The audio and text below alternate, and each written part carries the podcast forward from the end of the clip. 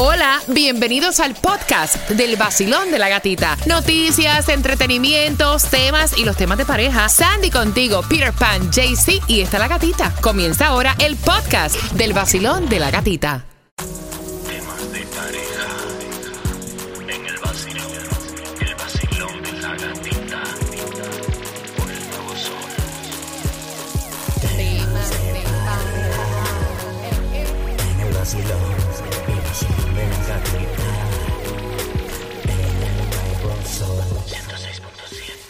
Líder en variedad, ¿cuáles son las 12 señales para tú desconfiar de esa mejor amiga o mejor amigo que aparentemente le está flirt a tu pareja? A lo mejor no te has dado cuenta. ¿Y Es- cuáles son esas señales? Te vamos a contar. Esa es la cosa, porque a veces tú estás como que nada, estás loco, no puede ser, no puede ser. Pendiente para que sepa que Mira, hay una canción que dice, de cualquier malla sale un sale un ratón. ratón. Así que bien pendiente, 8.50 te hago obviamente la pregunta.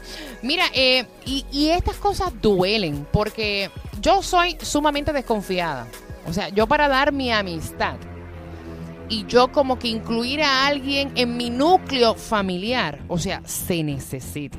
Yo soy súper desconfiada porque hay cosas que a uno le han ocurrido en la vida, ¿no? Claro.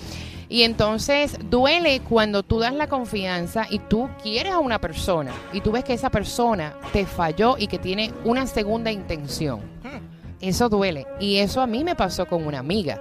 Tú puedes contar la historia. Si tú nos estás escuchando por primera vez, esta historia yo le he contado otras veces. Quienes se dieron cuenta Ay, que no era una buena amiga, mira qué cosa, fueron mis niñas. Vaya, Me dijeron, mami, esa mujer no está en nada. abre tus ojos. Esta persona hicimos amistad porque ella estaba muy fanática, era un oyente, estaba muy fanática obviamente al show y fue la persona en que yo delegué que fuera obviamente como la persona que trabajara con todo lo que es le- los fans, ¿no? Del vacilón Wow. de la gatita. Hicimos tanta amistad, yo con sus hijos, ella con mi familia. ¿Tú te acuerdas de quién en verdad, Sandy? Yep. Ah, ok, ok, estamos claras. y entonces esta persona empezamos a compartir, ya salíamos juntas, pero a mis hijas nunca, óyeme, ni con vaselina le pasó la mujer. ¿Qué pasa? Que la situación se fue cambiando. Ya se le dañaba el auto. ¿Y a quién llamaba? A tu marido. A Rey David. Vaya. Ya se iba a una discoteca, agarraba borrachera. ¿Y a quién llamaba para que la recogiera? A tu marido. Entonces ya a mí me fue cayendo como una patada en el trasero y había no. como que un detector alerta. Alerta, porque tú sabes que nosotros también tenemos ese detector. Yes. Y yo decía, caramba, ¿será cierto que esta me está mafiando el marido? Empecé a ver que Rey David empezó a sacarle los pies. El tipo estaba como asustado, ¿no? Yeah. Pero no me decía, esto está pasando. Pero empezó a sacarle los pies.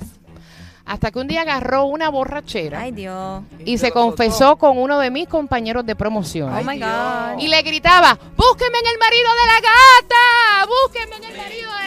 Mira, te lo juro por la madre que me parió. Eso fue real. Si me estás escuchando, saludos para ti que vas camino.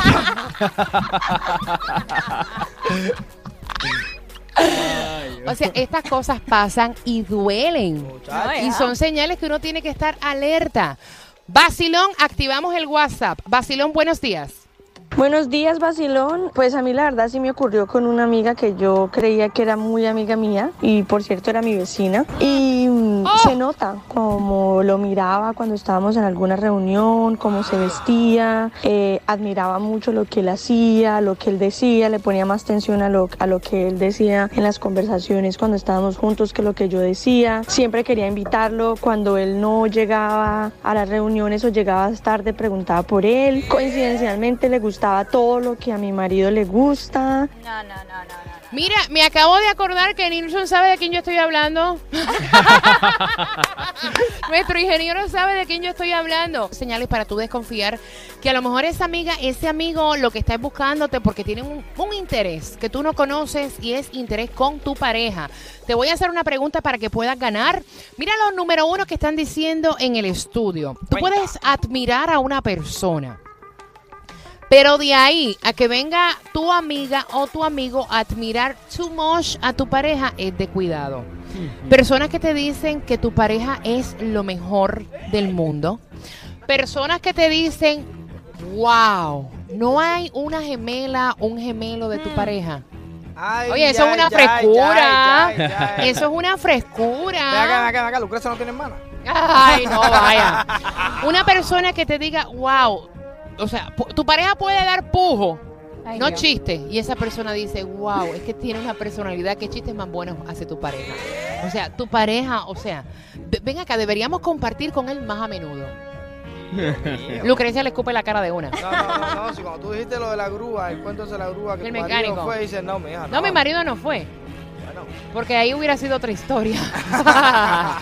Mira, y con nosotros está Baila con Micho, porque el Ponte en Forma lo traímos para acá, para Puerto Plata, ¿no? Quien tiene para escribir un libro es su esposa Anais. Buenos días. Yo me imagino que tú te has dado de todo. A mí sí, a mí me ha pasado ahí en la escuela lo que ustedes no son capaces de imaginarse. Historia. que tener un show de, de seis horas. Ok, una de las historias, dame un ejemplo. Por Eh, ejemplo, Personas que eran como familia, o sea, yo pensaba que eran familia, de, que todo era una hermandad, a- alumnas de la misma escuela. Eh, por supuesto, siempre estaban halagándolo, siempre estaban... Mm. Pero de buenas a primeras empezaron a decirle que yo lo estaba explotando. ¡Ay! Ah, mira, eso se ve mucho. Personas que empiezan a hablarle mm, mal, o sea, de ti. Sí. Oye, esa Como que yo- tuya no es fácil. Esa mujer lo que está es para sacarte el vivir, mi amor. Ella lo que Exacto. quiere es la plata, te explota, no te... Vaya. Como que yo ahí no hacía nada, yo no trabajaba, yo, yo lo único que hacía era ponerlo a él a trabajar.